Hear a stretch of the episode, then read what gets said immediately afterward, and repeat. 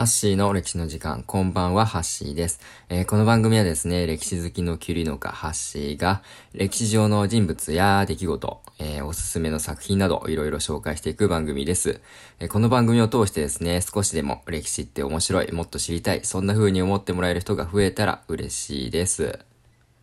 え今日はですね、一子の変の立役者二人の出会いがですね、なんと、蹴鞠がきっかけだったっていうお話をしていきたいなと思います。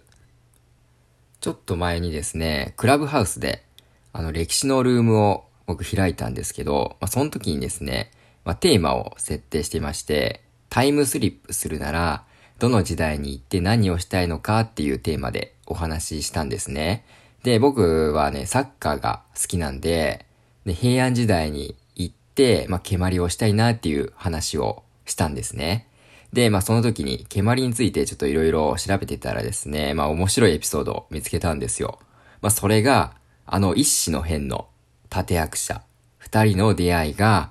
なんと蹴鞠だったっていうことなんですね。まあ一子の変ってなんやねんっていう方のために、ちょっと解説しますと、まあ一子の変っていうのは、645年に起こった有名なクーデターで、まあ時の権力者、蘇我氏が、えー、倒された出来事ですね。まあ、僕らの世代では、まあ、一種の変ではなくて、まあ、虫も殺さぬ大化の改新っていう風に習ったんですが、まあ、今では一種の変っていう風に習っているんですね。当時の天皇である皇玉天皇の目の前で、まあ、蘇我のイルカ、権力者である蘇我のイルカが暗殺されるという、まあ、天皇からしたらトラウマもんの出来事なんですが、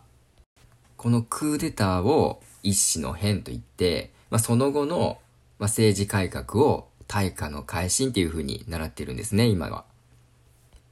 これっていつから変わったんですかね、教科書って。まあ、聖徳太子も今だと馬宿の王っていう風に習うみたいですからね。あと坂本龍馬も教科書に載らなくなるっていうのを聞いたことがあるんですけど、どうなんですかね。まあ、歴史の教科書って、まあ、時が経つにつれて、まあ、結構新たな事実とかが発見されてですね、割とコロコロと変わっていきますよね。まあ、これから自分の子供たちが歴史の授業を受けるときには、まあ、もっと色々と変わっているかもしれないんで、まあ、将来ですね、ドヤ顔で歴史の知識とかを披露しても、それ今は違うからって言われないように、まあ、僕自身もしっかりとまあ、今後学び直してですね、しっかりアップデートしていかないといけないなと思いますね。なんだかだいぶ話が逸れていってしまったので、ちょっとこの辺で戻しますね。で、あの、一子の辺には二人の有名な立役者がいるんですが、ご存知でしょうか？そう、あの、中野大江の王子と中富の鎌足りですね。で、その彼らの出会いのきっかけっていうのが、なんと、蹴鞠だったんですよ。これ結構意外ですよね。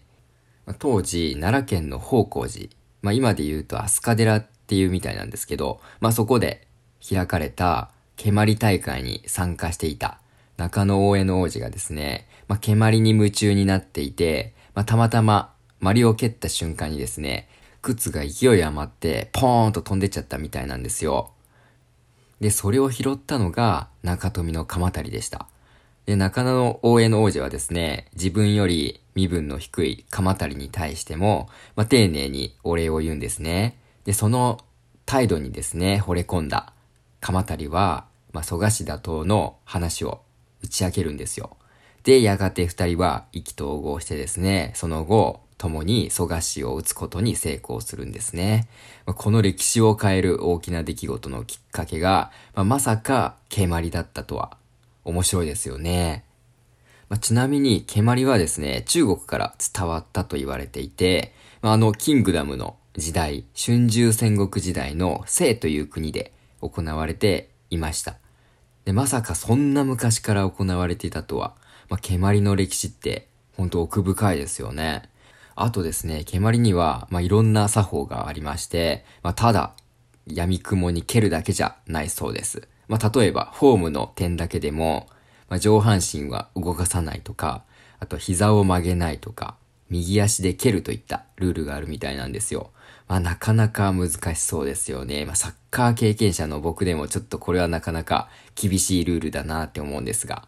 うーん、蹴鞠、知れば知るほど面白いし、奥が深いですね。はい。というわけで今日はですね、えー、一子の変の立役者二人の出会いが、えー、蹴鞠がきっかけだったというお話をさせていただきました。いかがだったでしょうか？最後まで聞いていただきありがとうございました。また次回お会いしましょう。ハッシーでした。